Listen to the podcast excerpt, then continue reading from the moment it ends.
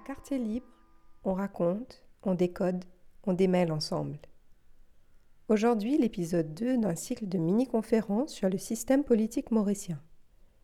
Notre invité est Avinash Manohar, qui a fait sa thèse sur les rapports entre identité et politique à l'île Maurice, et s'est porté candidat aux dernières élections générales. Il nous parle aujourd'hui des rapports entre le système de gouvernement mauricien et la fabrique identitaire à Maurice. Comme vous allez vous en rendre compte, la fin de son intervention n'a pas pu être enregistrée. Nous nous en excusons. Je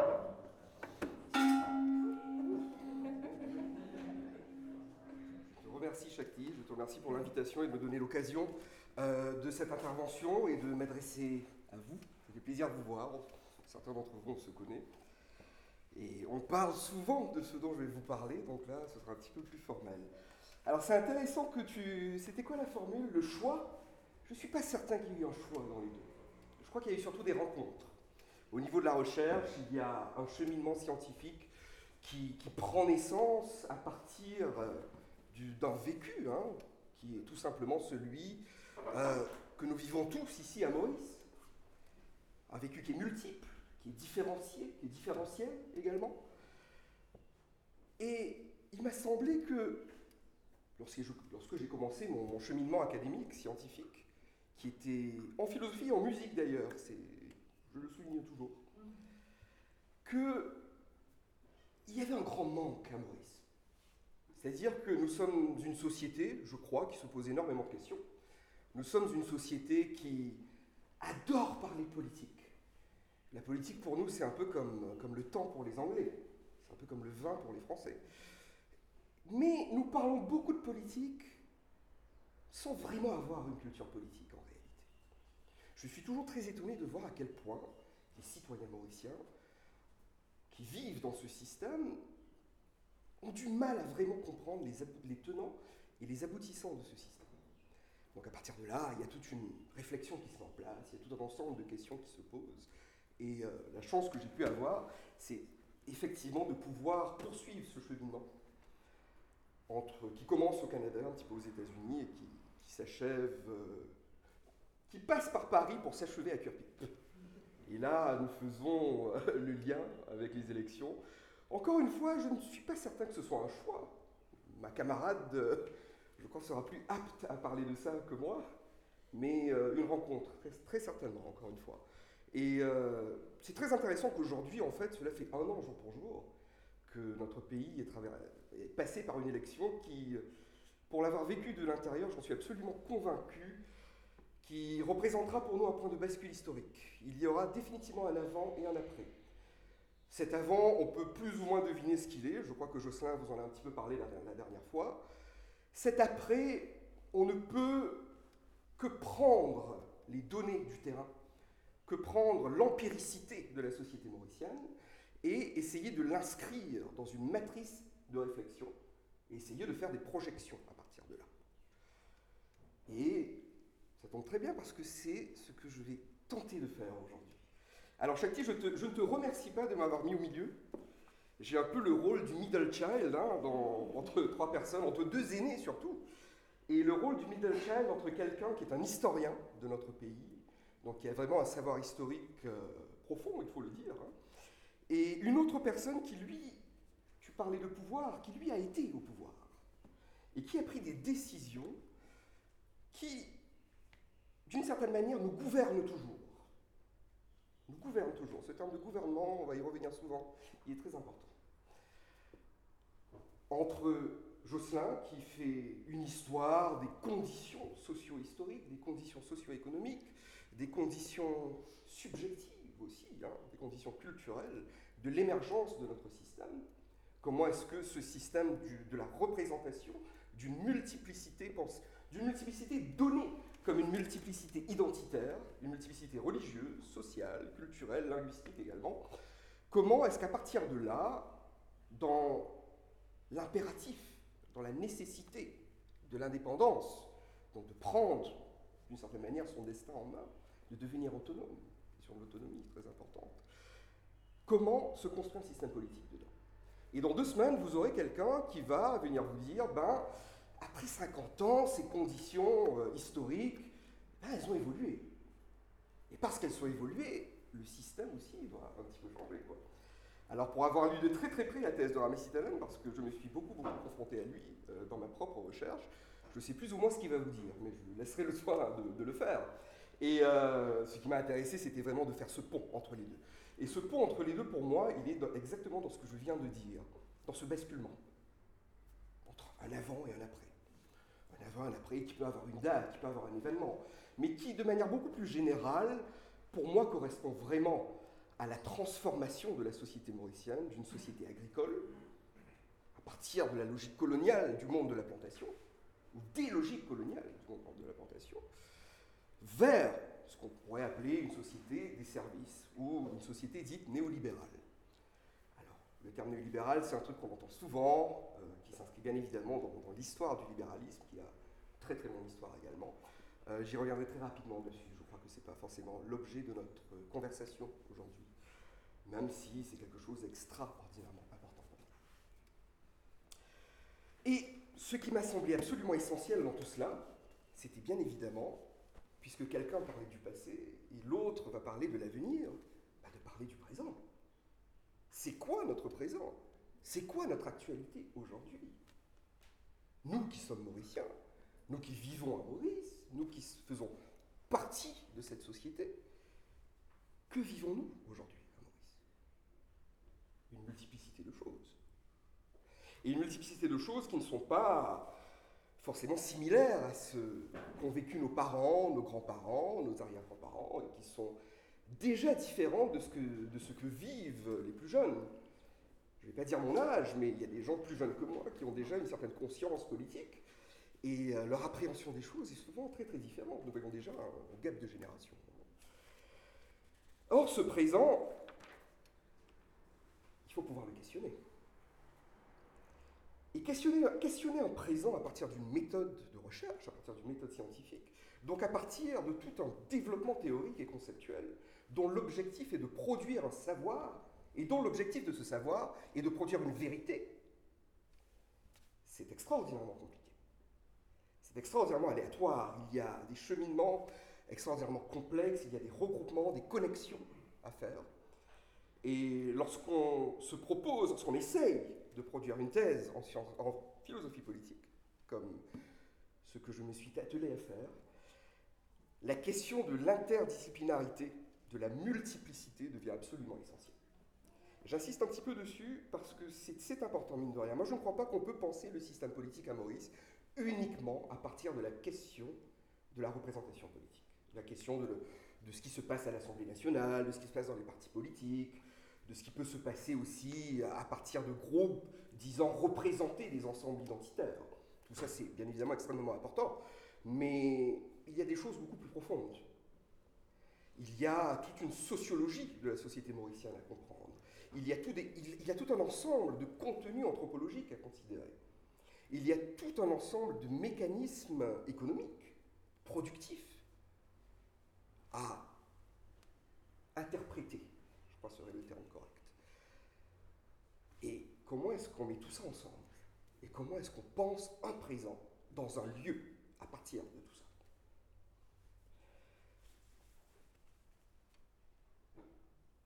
Avant d'entrer dedans, tu as parlé de la question du pouvoir. Il me semble bien évidemment que la matrice du pouvoir, le concept du pouvoir, en tant que le pouvoir, c'est un terme qui veut pouvoir dire, qui veut pouvoir dire beaucoup de choses. Et le pouvoir me semble être constitutif des rapports sociaux, constitutif des rapports économiques, constitutif des rapports politiques. Et à partir de là, la question qui se pose, c'est comment peut-on dégager une structure, j'ose le terme, qui permette de penser le pouvoir à Maurice en tant que le pouvoir met en connexion. Tout ce que Maurice compte de multiplicité pour faire fonctionner le mode de production, la division du travail et la reproduction sociale elle-même à Maurice. Alors grosso modo, on va parler de ça aujourd'hui. J'espère que c'est pas trop compliqué, j'ai du mal à... Je dois vous avouer que c'est facile de basculer dans un, dans un jargon. Lorsqu'on l'a assimilé, c'est un petit peu plus compliqué d'expliquer ce jargon. Et qu'on risque de passer des heures à parler que de jargon si j'explique le jargon. Dans, dans, dans mon expérience, euh, et je vous prie de me croire sur parole dessus, il m'est arrivé de, m'asseoir dans des séminaires où j'ai, sur le coup, pas compris grand-chose mais il y avait une graine qui, était plantée dans la tête. Il y a un choc cognitif qui se passe. Et euh, je trouve qu'il est plus important de produire ça que de produire une méthode purement pédagogique où on vient un petit peu nourrir les gens à la petite cuillère. C'est pas, je crois que ce n'est pas notre objectif ici. L'idée, c'est vraiment essayer de, produire euh, quelque chose d'un peu critique. Et là, on va parler de jargon critique dans le sens kantien du terme, pour le coup. Il y a une définition très, très précise. Pour Kant, critique, ça veut dire les conditions de possibilité donc là, on va faire une critique du système politique. Quelles sont les conditions de possibilité de notre système politique? Ça veut dire ça.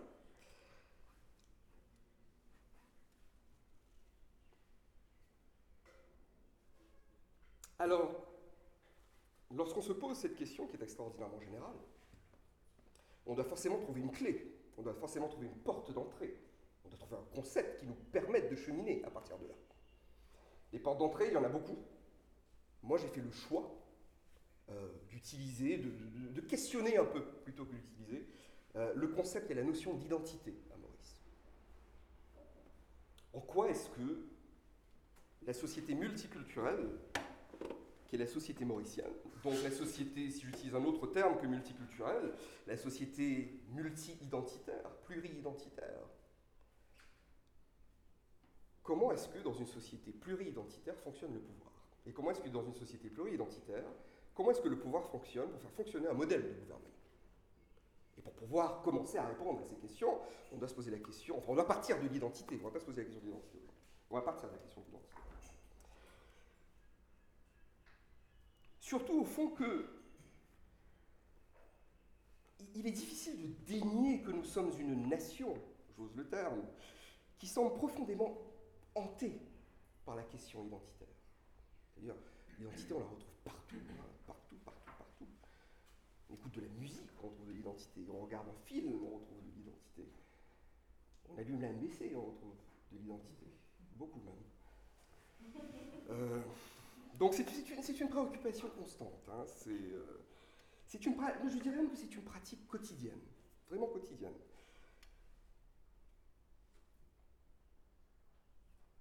Et bien évidemment, il y, a, énormément de recherches sur les questions identitaires. Il n'y a, il n'y a rien de novateur de venir dire qu'on s'intéresse à l'identité, euh, notamment à travers... Euh, bon, il y a énormément de choses qui ont été produites en anthropologie, en sociologie, et, euh, en économie également, qui sont extrêmement intéressantes. Mais moi, j'ai préféré partir d'un autre ensemble de questions. C'est-à-dire, à partir de l'identité, je me suis plutôt posé les questions suivantes. Je, vais littéralement vous vous les lire. Est-ce qu'il est possible, par exemple, d'identifier un champ social précis qui permet de dégager la question de la socialisation d'un phénomène que l'on peut appeler le phénomène de l'identité? Donc la question du champ, la question du lieu, la question du territoire. Est-ce qu'il y a ou non une expérience de l'identité caractéristique d'un type de société comme la nôtre? C'est-à-dire, est-ce que l'expérience de l'identité à Maurice est une expérience qui est propre à la société mauricienne. Ou est-ce qu'on peut procéder par ressemblance, par analogie à ce qui se passe ailleurs? Une autre question, c'est comment est-ce que cette expérience de l'identité a pu se constituer hein? Comment est-ce qu'elle a pu émerger? Il ne s'agit pas ici euh, d'identifier les conditions historiques de cette émergence, j'espère que Jocelyn a fait un petit peu ça, mais bien plutôt de, penser les dispositifs à partir desquels se constitue et se reproduit la logique de l'identité à Maurice. Une autre question, est-ce qu'il est possible d'identifier un champ institutionnel précis qui permet de dégager une compréhension politique de ce qu'on nomme l'identité? Vraiment un champ institutionnel. Là. Nous y reviendrons, pour moi, c'est la question du Bassouz. Ou encore, comment peut-on faire l'histoire d'un savoir fondé dans l'identité? Et à partir de là, comment est-ce que ce savoir fonctionne? Comment est-ce qu'il circule? Comment est-ce qu'il s'actualise? Comment est-ce qu'il se réalise dans des opérations de pouvoir? En gros, comment est-ce qu'un savoir sur l'identité est ensuite utilisé dans une opération de l'exercice du pouvoir?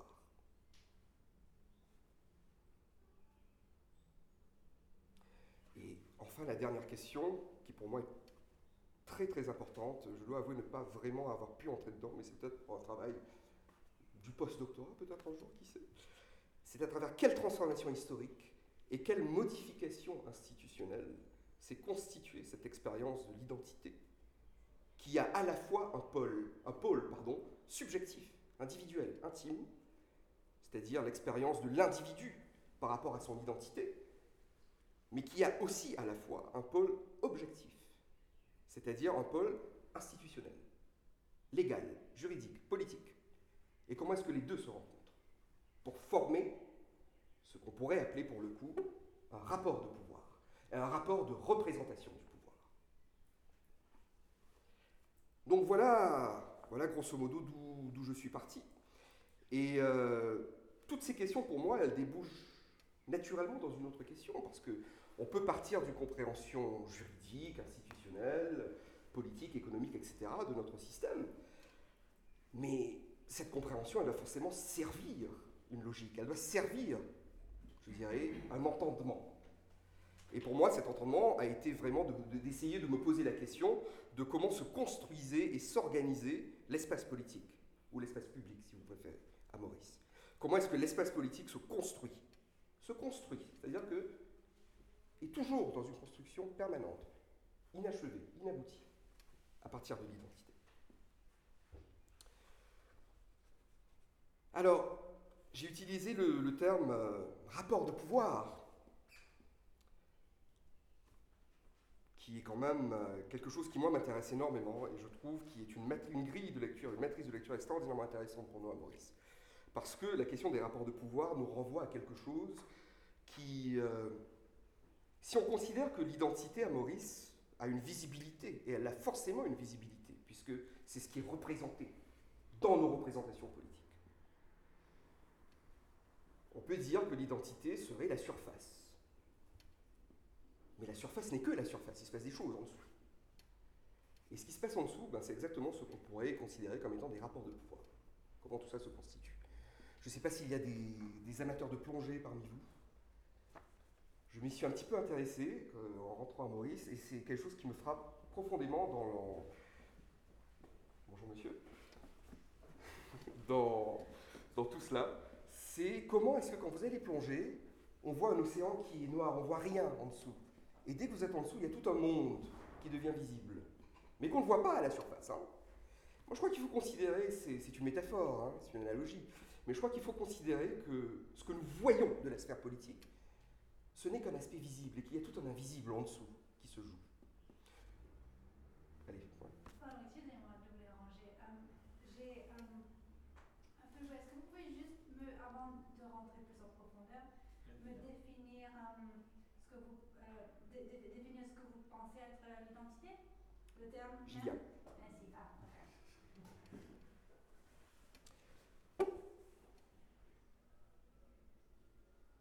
Ah, Alors, rapport de pouvoir. Donc, partir des analyses du pouvoir. Excuse-moi, Chakti, là, je vais devoir faire mon petit moment méthodologie me le permettra. Mais non, mais c'est important. Surtout, il y a des juristes là. Enfin, j'en vois un au fond, là, il a mis ça. Ah, ouais, ouais. Il y en a trois. Il y a quatre. Non, mais lui, lui, lui, il pourra aller en parler sur un bureau politique, il y a différence. Alors, historiquement, historiquement dans, les sciences sociales, dans la philosophie, euh, il, y a, il y a deux matrices d'analyse du pouvoir. Je fais très très vite. Il y a ce qu'on pourrait appeler les analyses à partir du fondement juridique. Donc vraiment tout ce qui relève en fait des théories contractuelles. Rousseau, Hobbes, le contrat social, quoi, grosso modo. Beaucoup plus près de nous, John Rawls, par exemple, qui est un penseur extrêmement important du néolibéralisme. Machiavel aussi, très très très très important.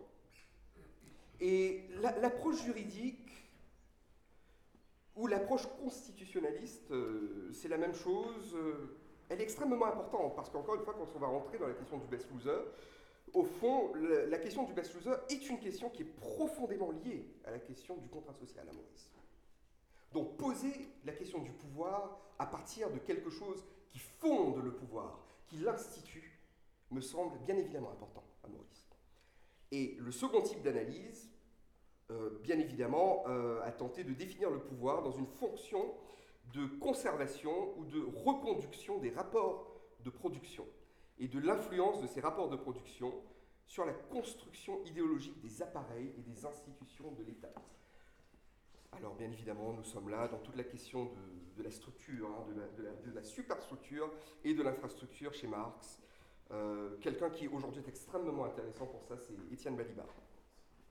Si ça vous intéresse, allez, creuser un petit peu dedans. Alors bien évidemment, ces deux approches me semblent extrêmement riches, extrêmement porteuses, et la vérité c'est que la deuxième approche, l'approche euh, qu'on va appeler marxiste, euh, a souvent été utilisée à Maurice. Elle a, elle a, eu une influence profonde d'ailleurs dans la construction des mouvements politiques à Maurice, notamment dans les années 70, comme vous l'avez sans doute entendu il y a deux semaines. Mais moi, il me semble en fait que, ces deux approches sont trop limitées. Il y a une limite. Et la limite, elle elle est intrinsèque. Dans le cas de la question d'un pouvoir qui fonctionne à partir de son fondement, à partir d'une constitution, mettons ça comme ça, c'est peut-être plus simple, alors, il ne s'agit pas de dire qu'un pouvoir ne fonctionne pas à partir d'une constitution. Mais il y a des pouvoirs qui ne fonctionnent pas à partir d'une constitution. Il y a des pouvoirs qui sont, d'une certaine manière, entièrement indépendantes d'un fondement, qu'il soit juridique, constitutionnel ou institutionnel. Vraiment, il, y a, des travaux en ethnologie extrêmement intéressants d'ailleurs qui ont été qui ont amplement démontré cela, et euh, notamment dans les sociétés euh, premières ou primitives, je préfère le terme première, euh, où justement ces rapports de pouvoir qui ne fonctionnent pas à partir d'un fondement, à partir d'un centre, à partir de, je dirais, d'un trône, à partir duquel s'émanerait un rapport de domination sur le reste de la société. Il y a des pouvoirs qui ne fonctionnent pas comme ça. Donc, nous devons aussi considérer cela. Et je crois qu'à Maurice, c'est très important de considérer cela. Enfin, dans, le cas de la, seconde hypothèse, donc de l'analyse des, idéologies de la superstructure et du marxisme, bon, c'est évidemment très intéressant euh, d'entrer dans la question du pouvoir à partir des relations économiques et euh, du transfert idéologique de ces relations économiques. Mais encore une fois, la superstructure, l'idéologie euh, ne, dit pas tout du pouvoir. Et tout ça, en fait, l'idéologie ne dit pas tout et le fondement ne dit pas tout du pouvoir. Et je finis ma parenthèse méthodologique pour une raison qui, au fond, est extraordinairement simple. C'est que dans les deux cas, nous avons ce qu'on pourrait considérer comme... Euh, enfin, nous avons, je pense, des situations où le pouvoir lui-même est considéré comme un objet. C'est-à-dire le pouvoir, c'est un objet, c'est une chose qui a une existence, qui a une réalité, un objet, je ne sais pas, quelque chose, on peut même le pointer du doigt. Le pouvoir, c'est ça. Dans le cas du fondement, on peut regarder le Parlement et dire le pouvoir c'est ça. Dans le cas des rapports de production, on peut regarder par exemple historiquement un milieu de la plantation, une usine sucrière, et dire bah, le pouvoir économique c'est ça. Oui, on, aura raison dans les deux cas, mais on aura tort aussi. Parce que je crois fondamentalement qu'il y a une dimension du pouvoir qui n'est pas objectif. Ce qui revient à dire que le pouvoir n'est pas un objet. Et si le pouvoir n'est pas un objet, bah, le pouvoir c'est quoi? Ah, c'est tout simple. C'est simple comme bonjour, tous les enfants le savent. Si un pouvoir, c'est pas un objet, un pouvoir, c'est une relation entre deux objets. Et c'est une relation entre deux objets où un objet, qu'on va appeler l'objet A, est capable de conduire la conduite d'un autre objet, qu'on va appeler l'objet B. Le pouvoir, c'est une relation entre deux individus, je vais utiliser un autre terme, où le premier individu est capable de conduire la conduite du deuxième individu, de lui imposer tout un ensemble de comportements, est capable de dicter son cheminement. Ça ressemble un peu à ce que pourrait être le pouvoir, selon vous? Je crois que oui. C'est-à-dire, se pose la question, est-ce qu'un gouvernement est capable de conduire la conduite d'une population selon des objectifs précis qui sont politiquement déterminés? crois que ça fonctionne.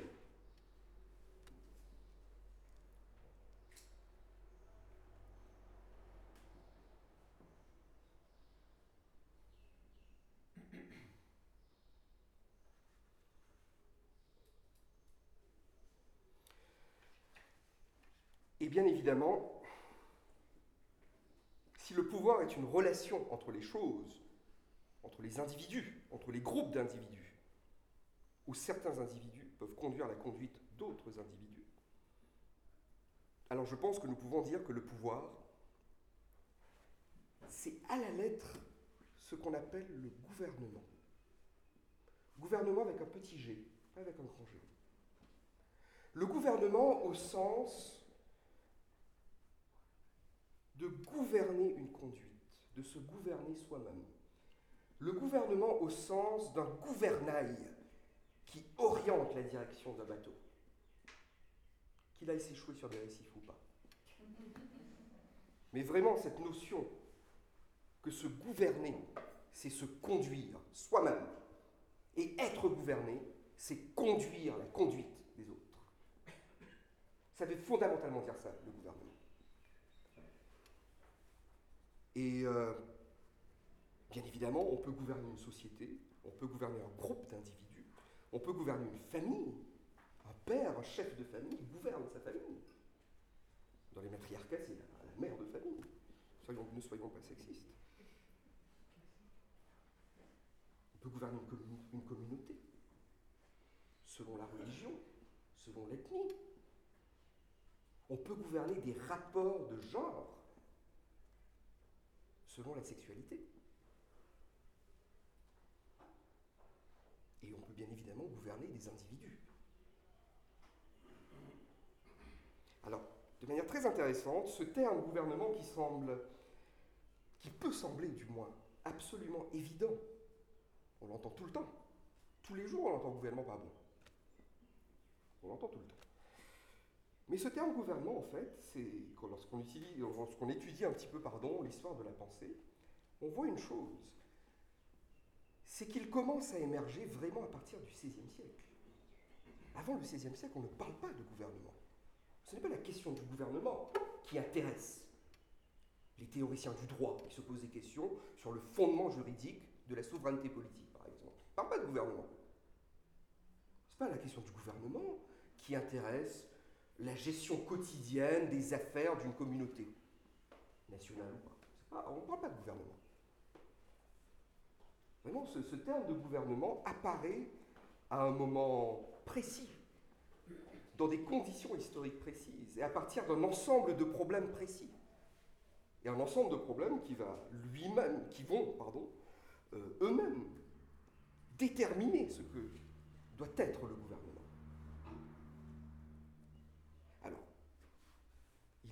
il y a une chose dedans qui me semble parfaitement logique, c'est que le XVIe siècle, grosso modo, bon, sur le centre européen, mais aussi à travers la construction du, colonialisme et de la mondialisation, il y a tout un modèle de société qui commence à émerger. 15e, 16e, c'est vraiment le 16e que ça commence, 17e ça prend vraiment forme, à partir de ce qu'on a appelé les Lumières ou l'humanisme ou la modernité. Je ne vais pas entrer dans les détails de ce que tout ça veut dire ce serait aller trop loin pour aujourd'hui. Et euh, fondamentalement, les idées des Lumières, c'est quoi? Je résume encore une fois, vous me pardonnerez. Fondamentalement, lorsque Emmanuel Kant pose la question de qu'est-ce que les Lumières, was ist Aufklärung en allemand, l'Aufklärung, il pose une question au fond qui, détermine encore notre présent. Nous revenons à sa question du présent.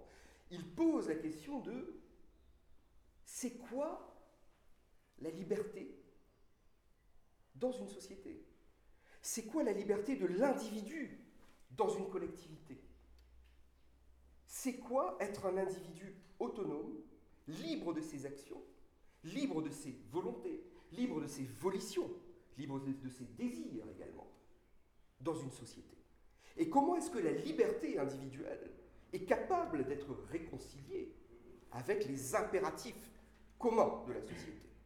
Toute cette tension individu-société, avant la modernité, avant les Lumières, ça ne se pose pas.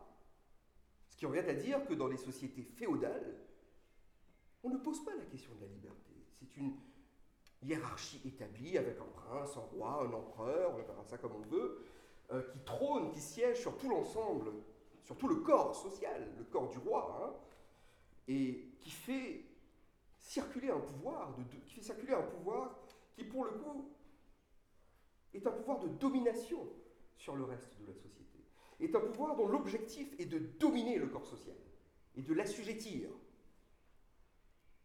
Le gouvernement, ce n'est pas de la domination, ce n'est pas l'assujettissement. Le gouvernement, c'est la forme qui va devenir institutionnelle de l'exercice du pouvoir dans une société libérale, dans une société qui a fait de la liberté son mode de fonctionnement. C'est ça le gouvernement.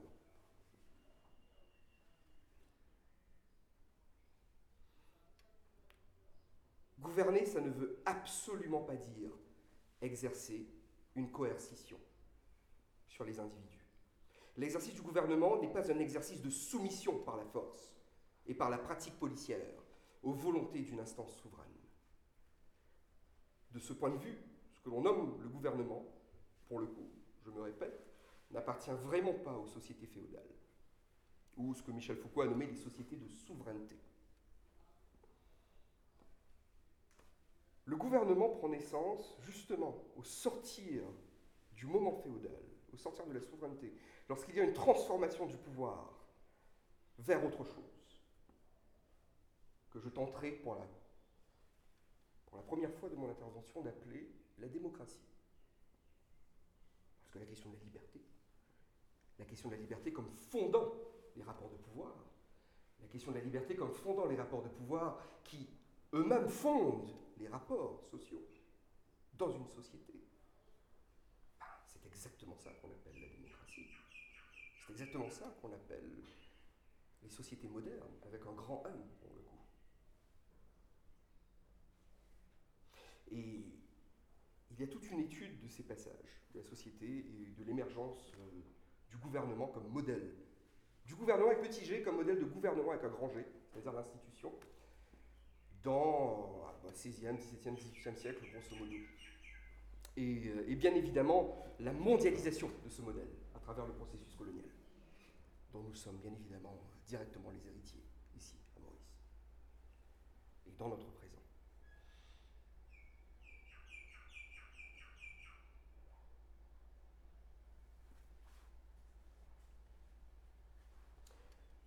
présent. Et gouverner,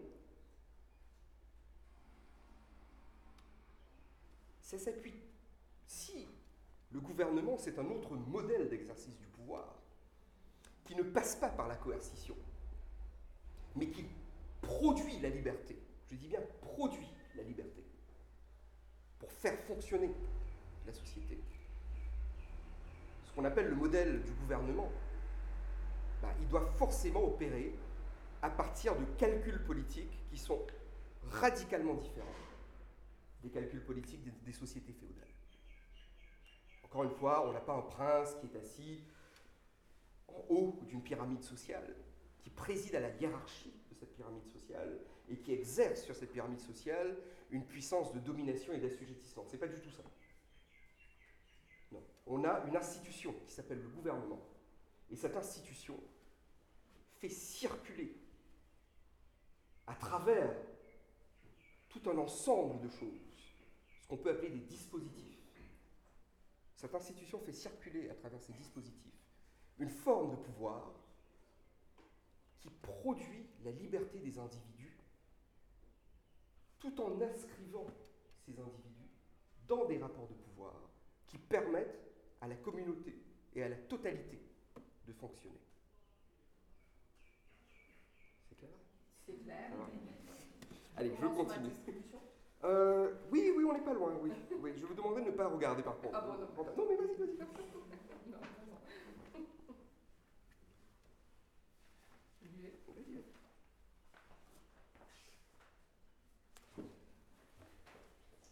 Alors, je, je, vous donnerai deux formules pour un petit peu éclaircir ce point des différences entre les sociétés de souveraineté et les sociétés modernes, démocratiques. Je, reprends cela chez Foucault, une distinction que Foucault fait où il vient dire, et c'est vraiment de, c'est une très très belle formule, hein, Foucault définit les sociétés de souveraineté.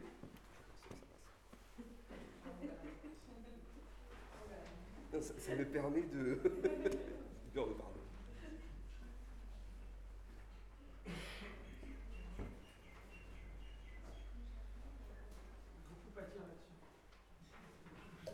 Non, ne, ne déplie pas, ne déplie pas, tu rappelles. On a eu un brainstorming pour se dire qu'on va plier ou pas plier. Donc, comme ça, tu déplies. Il y a des gens qui se sont réunis, qui ont discuté, qui ont débattu.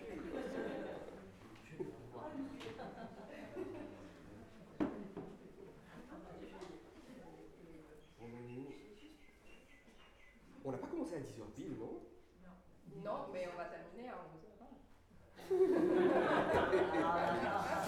Bon. Ça non. Ça non. Voilà. Bon, bah du coup, je, je ne continue pas. Non, non, mais il faut continuer. Il faut, il faut préciser un point. Il y a un point à préciser. Alors, gouverner. J'ai dit quoi? Société de souveraineté versus. Je vous remercie. Voilà. Euh, Il y a un mot qui suit la fin. Alors, les deux formules de Foucault, après, on va basculer à autre chose. Foucault résume, euh, bien la différence entre, les deux sociétés, les sociétés de souveraineté et les sociétés modernes.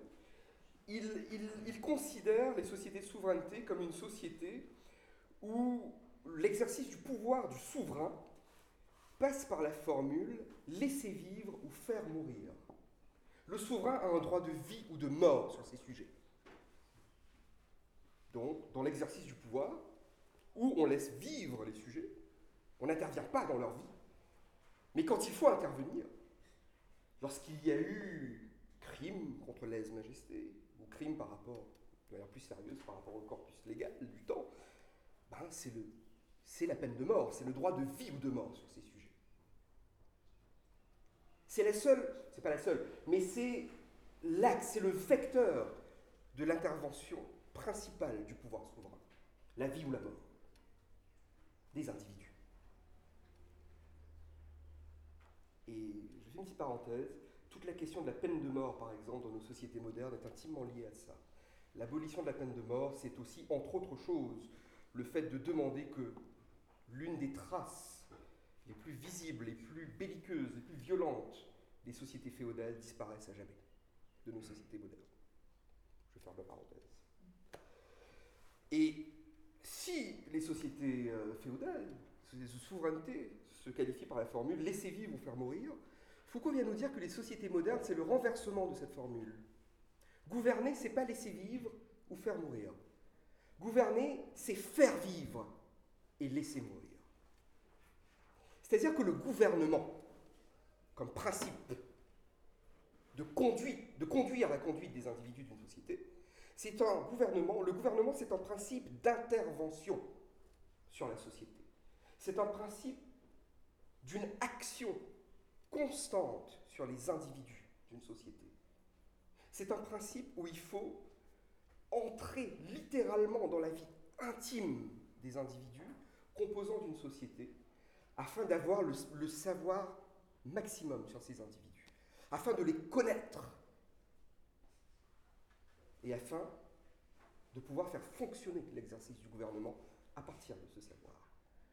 Faire vivre, reproduire la société.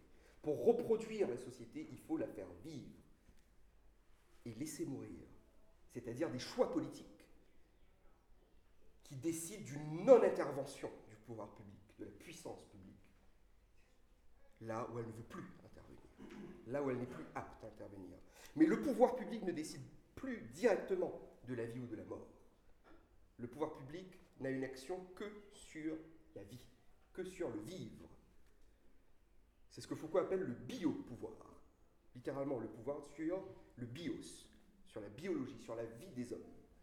Et sur la vie des hommes en tant qu'espèce humaine. Et bien évidemment, lorsque une instance souveraine qui veut exercer un pouvoir qu'on appelle le gouvernement a besoin d'intervenir constamment. Il a besoin d'avoir un savoir sur les gens. On ne peut pas intervenir sur une population sans connaître cette population. Même si parfois on peut avoir tendance à penser que certains gouvernements interviennent sans connaître grand-chose. Mais la réalité, c'est que c'est à partir de ce moment, à partir de ce changement de paradigme, que va vraiment se mettre en place tout ce qu'on pourrait appeler une science de la société. Les sciences humaines, les sciences sociales, les sciences de l'homme, les sciences de la population. C'est là qu'elles prennent naissance. Elles prennent naissance dans l'impératif pour les institutions qui font fonctionner le pouvoir du gouvernement de devoir connaître la société et de devoir avoir une connaissance et un savoir intime de la société et des individus qui la composent. On a besoin de savoir déjà combien de personnes composent la population. On a besoin de savoir combien d'hommes et de femmes il y a. On a besoin de savoir les tranches d'âge. Ça peut aller plus loin que ça. Hein Dans les sociétés multiculturelles, on peut avoir besoin de savoir la religion, la couleur de peau, la caste, la sexualité. Pour la MRE, en général, on a besoin de savoir les revenus, et ça fait aussi partie de ça. Tout un ensemble de savoirs se développe. Et ce savoir, il est absolument indissociable du gouvernement. Ce qu'on appelle pour le coup le gouvernement, c'est ce développement d'un savoir sur la population. C'est ça le gouvernement. Le gouvernement, c'est développer ce savoir sur la population afin de pouvoir conduire la conduite de cette population, afin de pouvoir en orienter les comportements, afin de pouvoir, j'ose le terme devant une sociologue, développer des outils de l'ingénierie sociale, qui est un mode de fonctionnement aussi du pouvoir.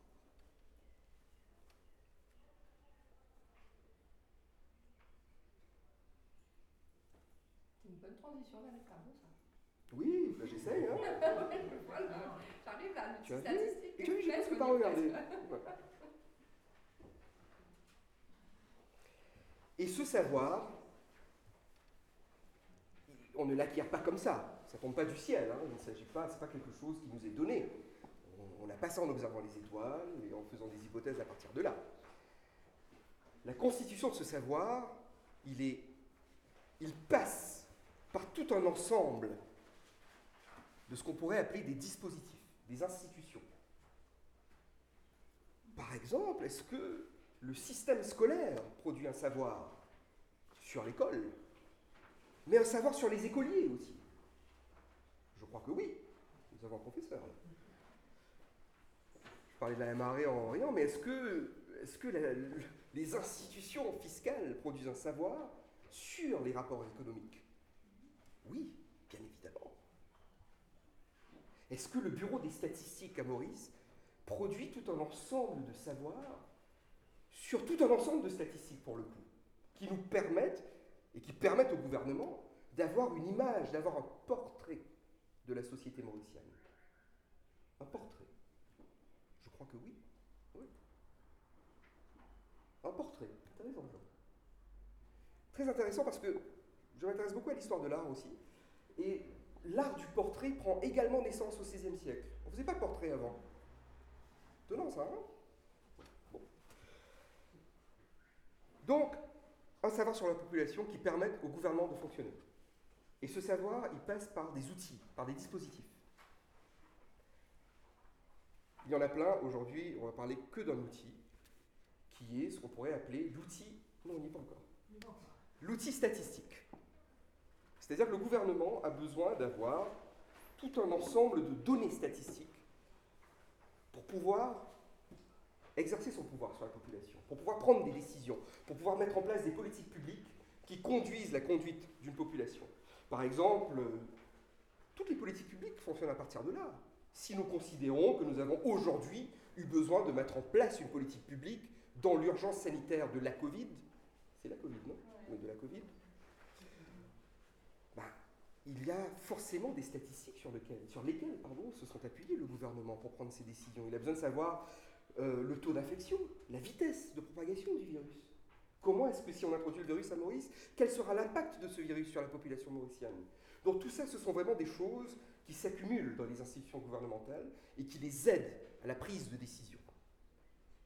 De ce point de vue, l'outil statistique, qui existait bien avant l'art de gouverner, bien évidemment, mais l'outil statistique est vraiment le dispositif privilégié du gouvernement moderne.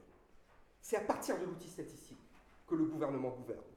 C'est à partir de l'outil statistique que le gouvernement met en place des politiques publiques. C'est à partir de l'outil statistique que le gouvernement met en place des politiques publiques qui conduisent la conduite des individus.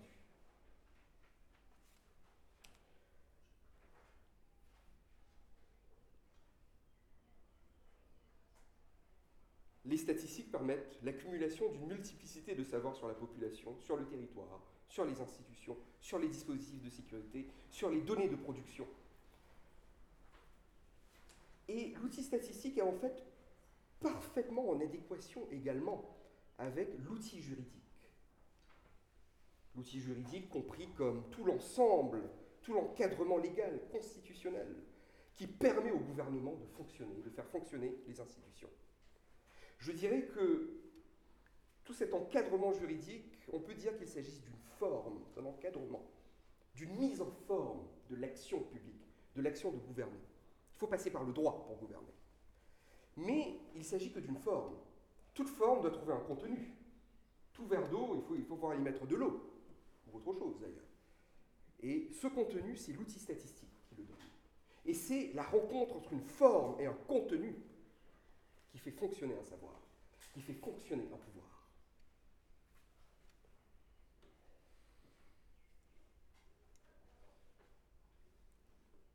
Tout ça peut sembler un petit peu abstrait,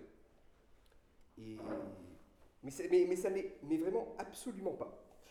La rencontre entre une forme et un contenu, je crois que si on devait, pour le coup, là, entrer dans un exemple concret, je crois que notre Constitution nous donne un exemple très très très intéressant de cela. C'est le. Le First Schedule Section 31, parenthèse 2, de la Constitution de Maurice. Vous avez déjà entendu parler de ça? Ça vous dit quelque chose? Les, les, les, quatre communautés qui. Ah Mais on n'est pas au courant, hein Alors, le, le, le, first schedule de la section, de, le first schedule section 31 est un, comment on dirait ça, un addendum de la Constitution, c'est comme ça? Ouais. Est un addendum de la Constitution. C'est-à-dire, c'est pas la Constitution en elle-même, c'est un à côté. Et le first schedule, bon, je vais laisser Ramasitanen en parler longuement dans deux semaines, mais je crois que là, pour le coup, nous avons vraiment l'exemple d'un dispositif juridique à partir duquel nous pouvons comprendre comment fonctionne le pouvoir à Maurice, à partir duquel nous pouvons comprendre comment se constituent les rapports de pouvoir, comment se constituent les rapports politiques à Maurice, à partir duquel nous pouvons comprendre comment le gouvernement gouverne, comment le gouvernement conduit la conduite des individus à Maurice. Alors je, vous le cite littéralement. Pardonnez mon anglais. Alors, every candidate for election at any general, general election of members of the assembly shall declare in such manner as may be prescribed which community he belongs to, and that community shall be stated in a published notice of his nomination. Je répète. Tu as meilleur anglais, toi.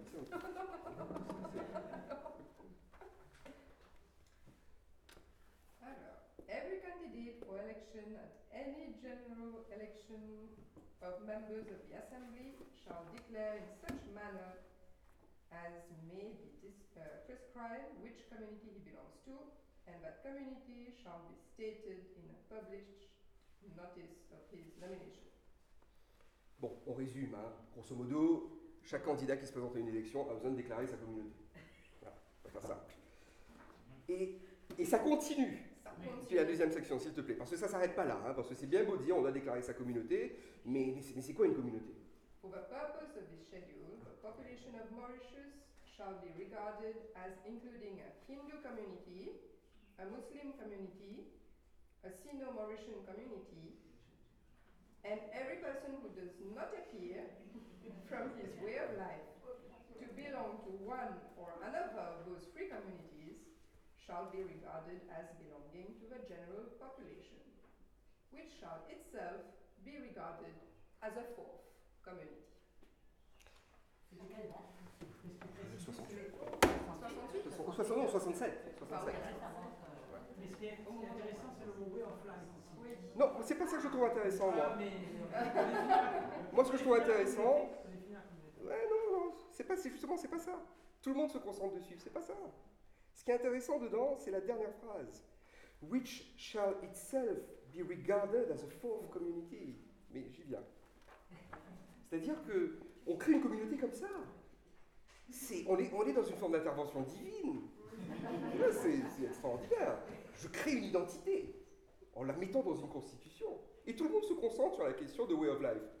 C'est la dernière phrase qui compte.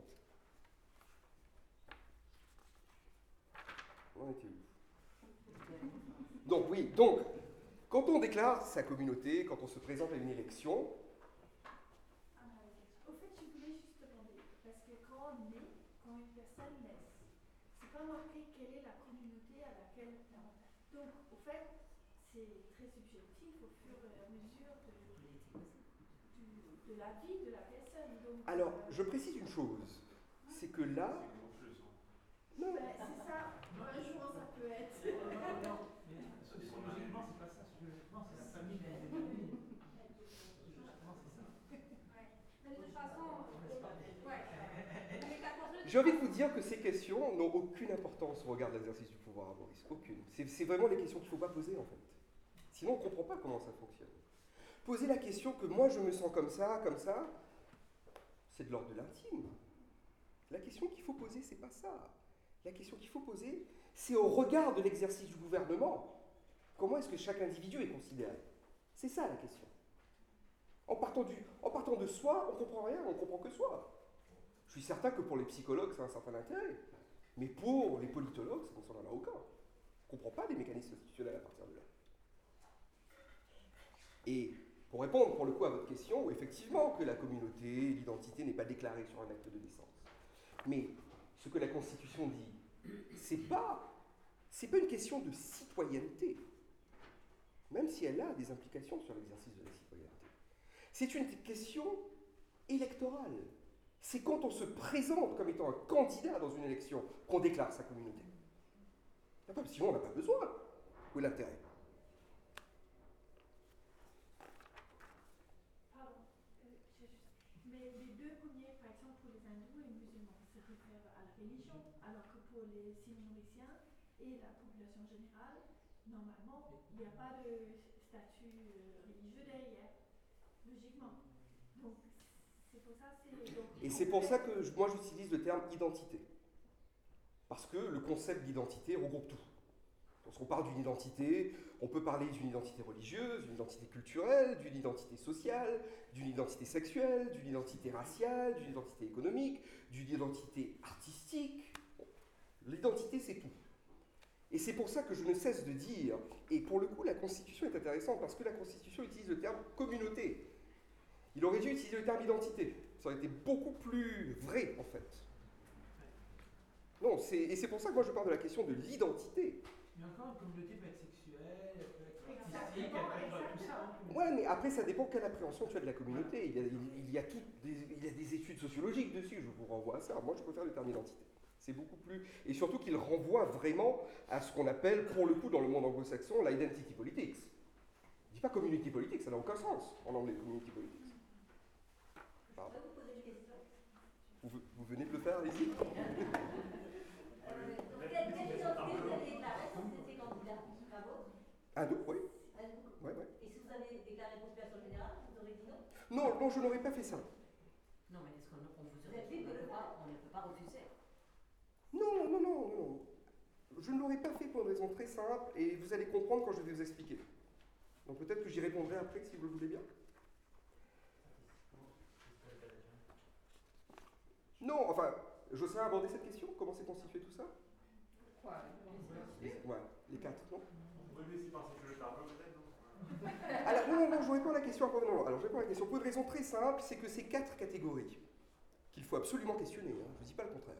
Mais encore une fois, ces quatre catégories, elles prennent naissance dans un, dans un moment politique très précis, Et ces quatre catégories, elles sont issues de négociations extraordinairement complexes. Je crois qu'aucun historien n'est vraiment entré dedans. Oui, Jocelyn, non mais un petit peu, un petit peu. voilà. Et ces négociations ont eu pour objectif vraiment de, de- de trouver une balance, un équilibre à notre système politique. J'ai longuement parlé de ça avec quelqu'un qui s'appelle Philippe Fanchette, qui est un- quelqu'un d'absolument passionnant, qui est un prêtre, et quelqu'un qui a beaucoup, beaucoup œuvré euh, auprès des cités et de la communauté de ce qu'on appelle à Maurice les Créoles. Et il est totalement d'accord avec moi, parce qu'on parlait justement de la déclaration de Rochibaldin qui s'est déclarée comme population générale aux dernières élections. Et Philippe était très très en colère. Et je suis d'accord avec lui. Pour une raison très simple. C'est que le modèle majoritaire à Maurice est hindou. Maintenant, si les hindous se déclarent population générale, elle est où la place pour les autres? Non, non, on ne joue pas avec ces catégories-là. Mais j'y viens. On les questionne, on essaye de les faire évoluer, mais on ne joue pas avec. Il y a, un grand danger dedans.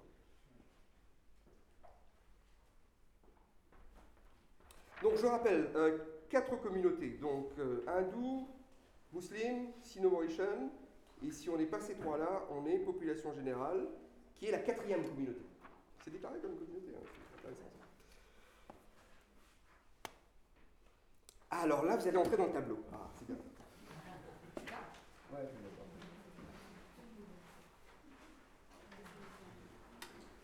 Je que Ne dépliez pas, s'il vous plaît.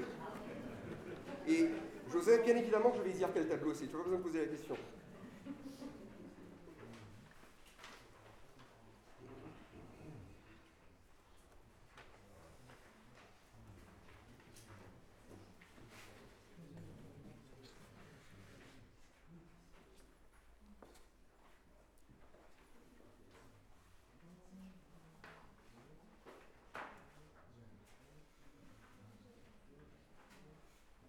Où est-ce que vous avez eu euh, Je vous écoute. Ça a l'air d'être officiel, hein. Qu'est-ce que j'ai eu quoi Où tu as eu le tableau Quel tableau c'est De quoi parle-t-on J'ai tapé sur Google, j'ai trouvé. non, non, je vais vous dire, euh, pressé. Ouais, qu'on n'a pas autant de temps. Alors, on, en était où? Alors, avant de vous citer la Constitution, oui, alors l'outil statistique. Alors, la Constitution déclare quatre communautés. Mais pour savoir qui sont, comment diviser, comment segmenter la population en ces quatre communautés, on a besoin de statistiques, on a besoin de savoir. On revient vraiment à cette question du savoir. Et, euh, et c'est là en fait que, que tous les exercices de recensement à Maurice sont extrêmement euh, intéressants l'entrée l'histoire d'ailleurs. Et d'ailleurs, non, ce serait, ce serait aller ailleurs. Et euh, moi je crois que là, alors sur le tableau, ce que vous voyez, c'est vraiment le fonctionnement pour moi de l'outil statistique dans les stratégies électorales à Maurice. C'est-à-dire que la Constitution vous impose, impose à un candidat de déclarer sa communauté. Mais en tant qu'électeur, vous n'allez pas déclarer votre communauté pour voter. hein, Vous votez pour qui vous voulez. Heureusement d'ailleurs, hein, ça s'appelle la démocratie. Mais pour pouvoir faire fonctionner le système du best loser, il est absolument essentiel que l'État ait une connaissance exacte, un savoir exact de la répartition, de la proportionnalité des 60 élus. Parce que comme vous le savez, il n'y a dans notre Assemblée nationale pas 60 élus, il y en a 70. 60 qui représentent 3 députés par circonscription, les 20 circonscriptions. D'ailleurs, euh, vous voyez là le, découpage. Vous l'avez Et euh, une 21e circonscription qui est Rodrigue, qui a 2 députés. Ça nous emmène à 62. Et 8 députés pour le coup qui sont élus à ce qu'on appelle le système du best loser. C'est-à-dire des individus qui ne sont pas élus au suffrage, euh, on ne pourrait pas dire le suffrage universel, au système first past the post, pour le coup, qui ne sont pas élus, mais qui sont juste après les élus et qui appartiennent aux catégories identitaires, aux communautés déclarées dans le schedule comme faisant partie des communautés dites minoritaires. C'est-à-dire que, je vais rapidement parce qu'on sait tous comment ça fonctionne. hein. C'est-à-dire qu'il y a huit sièges qu'on appelle des sièges réservés dans le jargon à Maurice, qui vont à des députés représentant des communautés qui ne sont pas élus directement au sortir des urnes. C'est-à-dire que le découpage en 20 circonscriptions, la répartition de la population dans ces 20 circonscriptions, les proportions identitaires de cette population dans les 20 circonscriptions, fait que certaines communautés peuvent ne pas être représentées à l'Assemblée nationale. Certaines identités peuvent ne pas être représentées à l'Assemblée nationale, et le système du Baslouza est un système de rectification de cette injustice électorale, afin que toutes les composantes de la nation arc-en-ciel, toutes les composantes du multiculturalisme mauricien, puissent être représentées à l'Assemblée nationale et ainsi faire partie de la délibération démocratique et de la prise de décision politique au niveau de l'État. C'est grosso modo ça, je vais pas. Voilà. Ramasitanen vous fera quelque chose de beaucoup plus précis. Pour avoir, lu sa thèse, euh, je le laisserai parler de ça, c'est très intéressant. Moi, ce qui, ce qui nous intéresse ici, c'est pas ça. Ce qui nous intéresse ici, c'est, et là je vous invite, on va, on va mettre le map derrière, on va regarder le tableau. C'est ça. Mais ne dépliez pas, hein, restez. Voilà, ça. Et là, euh, alors il est très très dense, et je vous laisserai vraiment, vraiment l'étudier euh, chez vous. Mais. Attends. Tu veux que je l'explique? Allez, vas-y. Vas-y, ça me prend un petit coup mes notes. Donc vous avez les circonscriptions, vous avez les circonscriptions euh, en ligne, 1 jusqu'à 20, avec le nom des circonscriptions. Et dans chaque circonscription, vous avez la répartition de des électeurs par quatre communautés. Donc, euh, disons, je prends le numéro 1, il y a 12 619 individus, qui est donc 31% de cette circonscription. Donc en ligne, vous avez le nombre de- d'électeurs de, chaque communauté et le pourcentage que ça représente.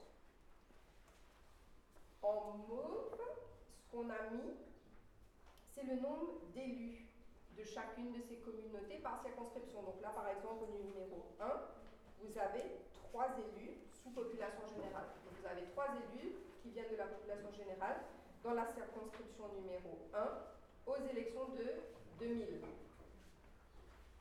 Alors, parce que tout ça est. Enfin, ça, Je- je pas mais en tout cas, bon, il y a des chiffres qui sont pour 2000 et les chiffres verts, par contre, sont pour 2010, mais bon, c'est pas énormément.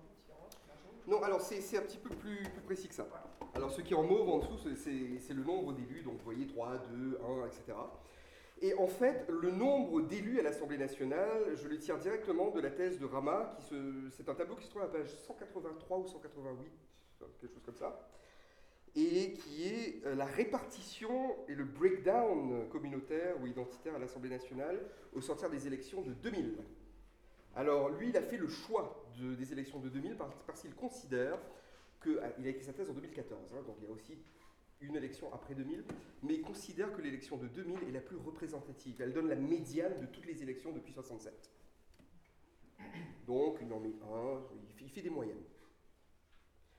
Et euh, le nombre, au niveau, voilà, les, les cases vertes pour le coup, la population, ça ce sont des statistiques euh, qui datent de 2010. Et je- j'ai mis 2000 2010 parce que nous, enfin, nous, nous n'avons pas plus près, de, près que ça. C'est les dernières que nous avons. Et euh, j'ai mis 2000 et 2010 pour une raison très simple aussi, c'est de voir qu'après 10 ans, donc après l'évolution aussi démographique, hein, eh ben, la représentation reste exactement la même, ça ne bouge pas. Vous irez voir ça en détail. Vous irez voir ça en détail. Il y a, dans chaque circonscription, il y a une communauté majoritaire et il y a ce qu'on pourrait appeler une minorité majoritaire. Et c'est souvent sur trois élus, vous avez 2-1, ou 2-1 ou 1-1-1. Mais ça, 1-1, c'est c'est vraiment une seule circonscription sur les 20. Et c'est toujours la communauté majoritaire qui a au moins 2, parfois 3, et la minorité majoritaire, la première minorité, qui a le troisième siège en général. Alors, Et co- comment il fait la. la... Joseph, laisse-moi continuer s'il te plaît.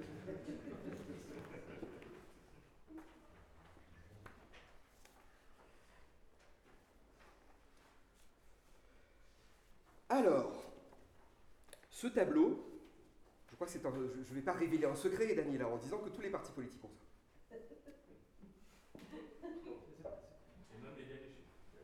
Ah bon? Ce sont pas les derniers. Non, c'est pas les derniers, c'est 2000 2010, ça, 2010. Ouais, Non, non. Mais j'ajouterais qu'avec euh, la dernière fois, on parlait de redécoupage Ouais. des circonscriptions.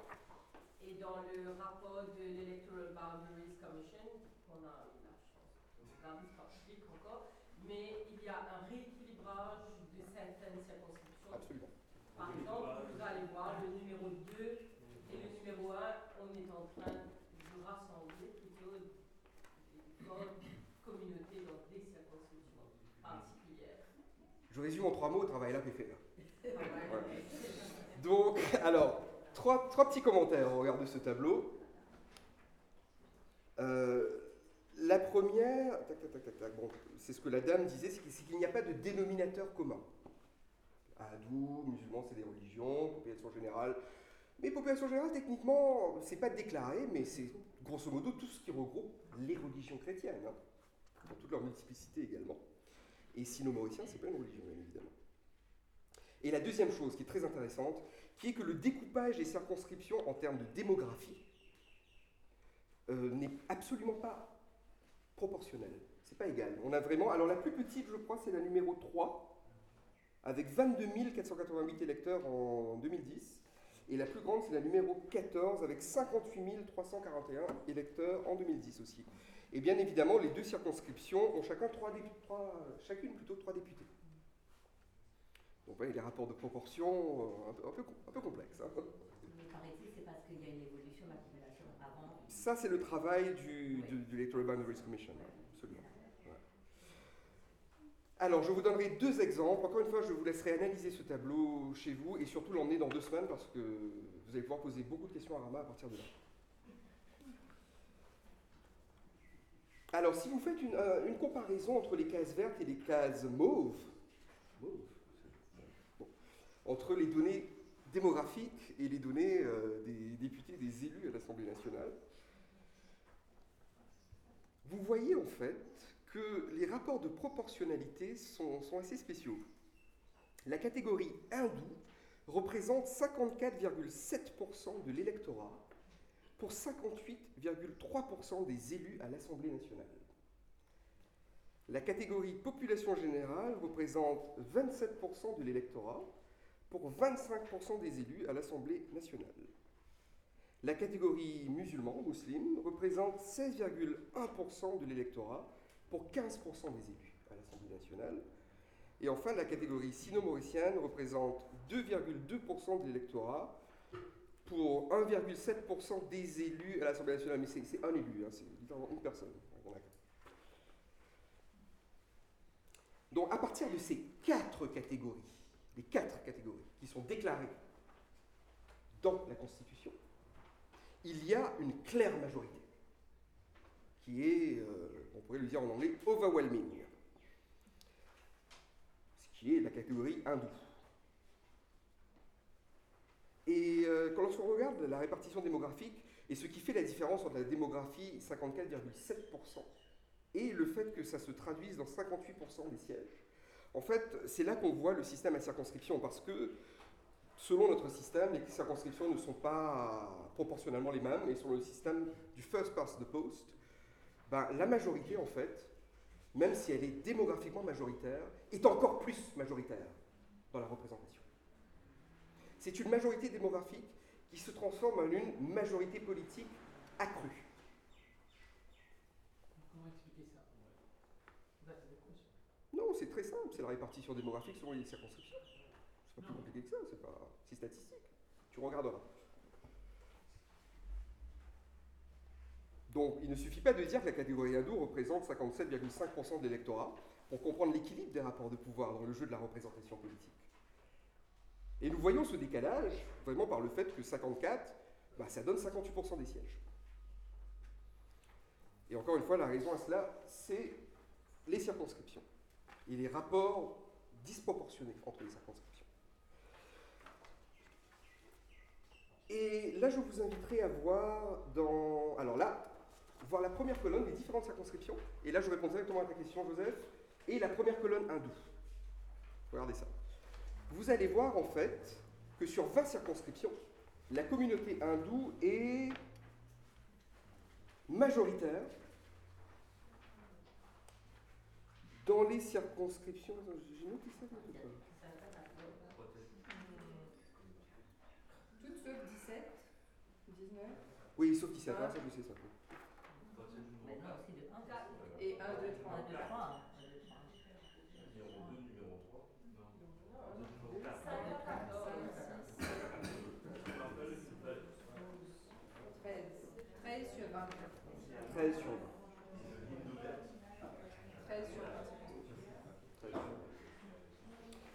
13 sur 20, qui n'est pas, qui n'est pas une note de contrôle continu à l'école. Ah voilà, voilà, voilà, je- voilà. Donc, catégorie hindoue, mais quand je dis majoritaire, c'est vraiment au-delà des 50% de la population dans la circonscription.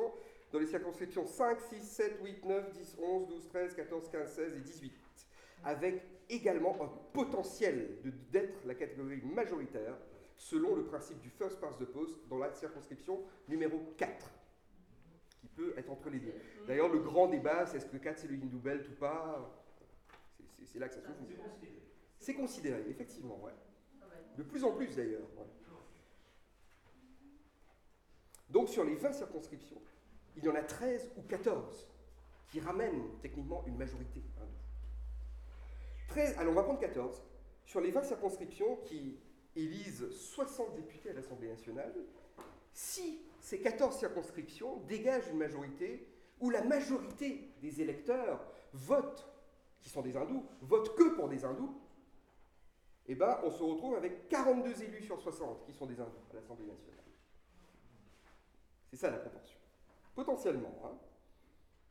Alors heureusement, la réalité euh, sociologique pour le coup du terrain électoral euh, ne fonctionne pas tout à fait comme ça. Euh, et là, il y aurait tout un ensemble de comportements électoraux à, à étudier, mais je crois qu'on peut dire que il y a, vraiment des, distinctions de comportements électoraux et des distinctions sociologiques qui sont assez fortes entre- les circonscriptions. Euh, par exemple, euh, la distinction des régions urbaines, qui, c'est un petit peu un cliché de dire ça, vous m'excuserez, mais considérées comme étant plus ouvertes d'esprit, plus exposées au monde plutôt que plus ouvertes d'esprit, et les régions rurales, supposément plus conservatrices. Le fait qu'une très grande partie euh, de l'électorat aussi vote avant tout pour un Premier ministre et non un député. Vote pour un Premier ministre, on vote pas pour ces trois députés. Et ce qui veut dire en fait qu'ils votent pour les trois députés que le leader du parti qu'ils choisissent comme Premier ministre euh, auront leur vote, auront leurs trois votes. Quelle que soit d'ailleurs la représentation de ces trois députés. Mais, et je trouve que cette question des comport- comportements, elle est très intéressante parce que toute une stratégie électorale se développe à partir de la donnée statistique, à partir du savoir sur la démographie. Les partis politiques, l'intelligentsia des partis politiques s'assoit autour d'une table et ils font vraiment ce qu'on appellerait, Dalila me regarde, ce qu'on appellerait un, un- un profiling de chaque circonscription et un profiling des candidats qui doivent aligner dans chaque circonscription pour pouvoir obtenir la majorité qui leur permettrait de gouverner à l'Assemblée nationale. Tenant en compte, bien évidemment, la composition identitaire, ethnique, communautaire, religieuse, on appellera ça comme on veut, de chaque circonscription. J'y viens. C'est pas ça. Bah, euh, on y vient. En considérant tout cela. Et en fait, et c'est, et c'est là justement le premier scientifique, c'est qu'en considérant tout cela, en accumulant encore plus de savoir, plus de données démographiques, on réalise une chose. On réalise que ces quatre catégories sont en fait des grands ensembles identitaires, des grands ensembles anthropologiques, qui sont composés elles-mêmes d'une multiplicité de sous-ensembles identitaires. Par exemple, dans la catégorie hindou, l'hindou, oui, on est hindou. Mais quand on est hindou, par exemple, on peut aussi être un Vaishya. Quand on est hindou, par exemple, on peut aussi être un Marathi. Et l'effort tactique, l'effort stratégique des partis politiques pour constituer la meilleure stratégie électorale la stratégie qui permettra de l'emporter, mais aussi la stratégie qui permettra la représentation la plus juste de chaque circonscription, la stratégie qui permettra de constituer le portrait le plus précis, la photographie la plus microscopiquement précise du territoire et de la démographie à Maurice, eh ben, elle va intégrer ces autres données. C'est-à-dire qu'on ne va plus penser dans les stratégies politiques uniquement à partir de ces quatre catégories-là. Il y a d'autres catégories qui vont venir s'imposer dessus. Ouvrez le truc. Et je vous serai gré de garder les questions pour la fin, s'il vous plaît.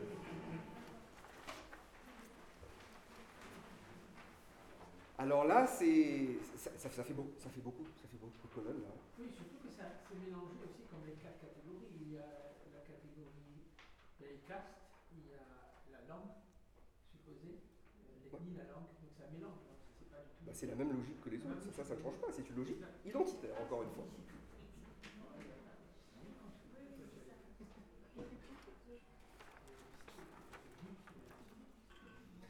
Peut-être peut-être que en ouvrant, ça fait, ça fait peur parce qu'on voit comme François, euh, Joseph dit euh, les langues, mais il y a aussi comme données scientifiques, il y a les, le, le recensement tous les 10 ans à Maurice, qu'on n'a pas fait d'ailleurs. Non, le dernier n'a pas été fait. La, question que je voudrais poser, comment il fait le recensement? Est-ce qu'on demande aux gens?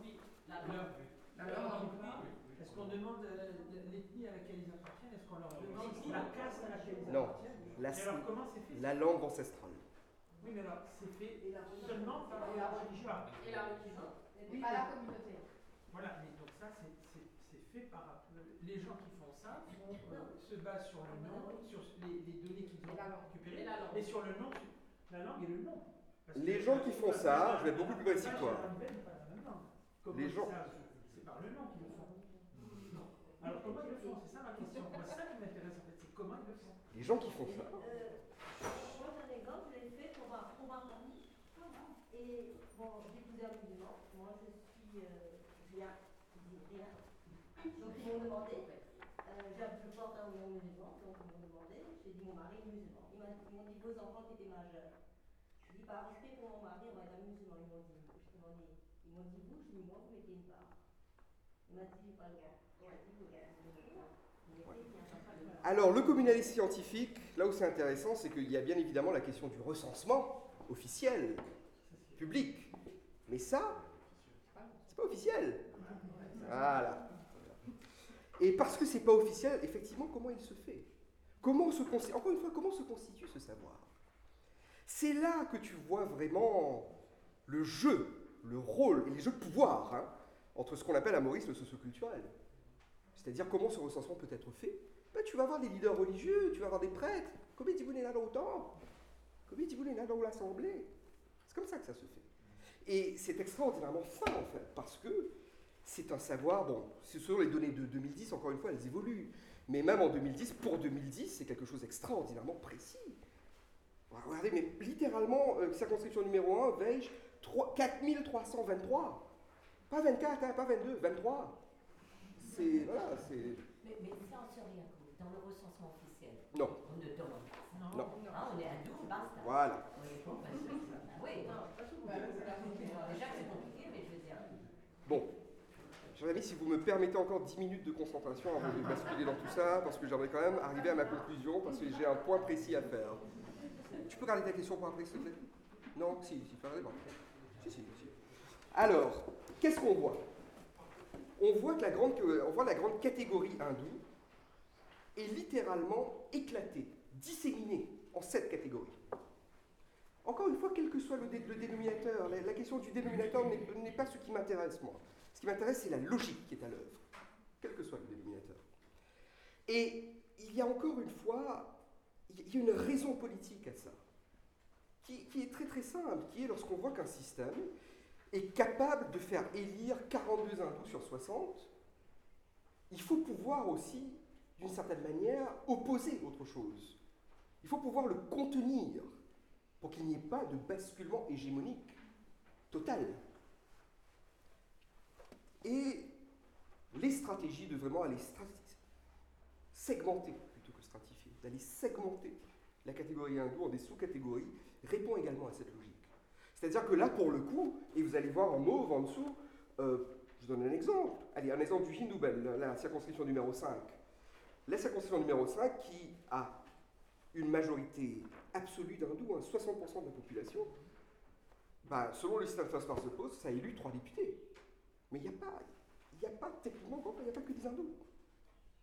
Quand on regarde ça à la lumière du communalisme scientifique, parce que l'éclatement des catégories, c'est exactement ce qu'on appelle le communalisme scientifique. Donc encore une fois, une approche scientifique à la fonction, à la construction communale de l'espace public. Eh bien, on voit qu'il y a trois élus toujours qui sont des hindous, mais qui sont aussi, alors il y a un Vaish, il y a un Ravived et il y a un Rajput.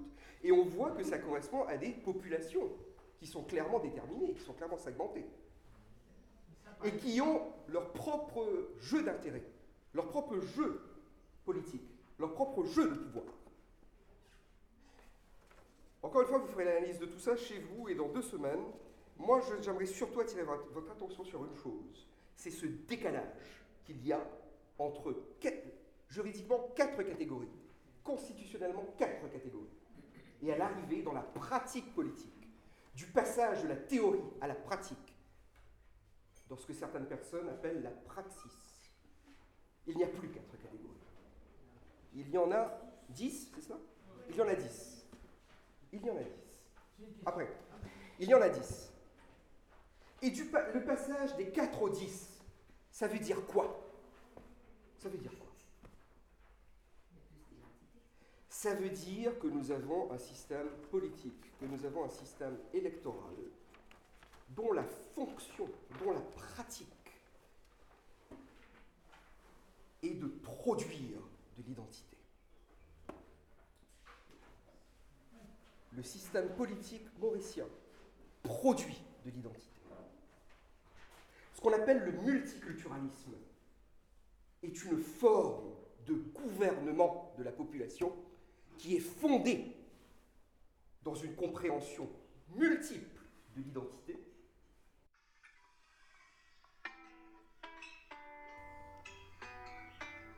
Ce podcast a été produit par Quartier Libre avec à la prise de son et montage Shakti Kalikan et Daniela Bastien pour la musique du générique. À bientôt pour un prochain épisode.